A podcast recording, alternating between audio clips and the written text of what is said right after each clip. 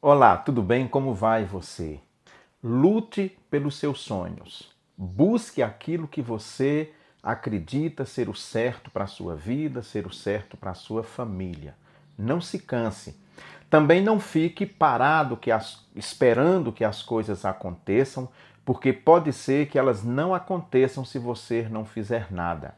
A vida não é uma colônia de férias, mas é um campo de batalha. É preciso então batalhar e aquilo que você sonha, aquilo que você pensa se realizar na sua vida, lute por isso. Você quer passar num concurso público? Estude, mas estude muito. Você quer se formar em qualquer curso que você pense que é bom para você, que vai lhe satisfazer emocional e economicamente? Então lute, estude, Pare de fazer coisas fúteis que você faz e tenha foco naquilo que você deseja, que você pode ter certeza que tudo vai acontecer.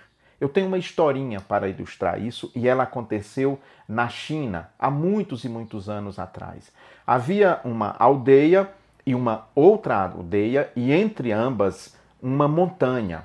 Um velho já nonagenário que morava numa das aldeias ficava muito incomodado de toda vez, durante anos, que ter que ir na outra aldeia dar uma volta enorme. E ele decidiu, já velho, eu vou tirar essa montanha.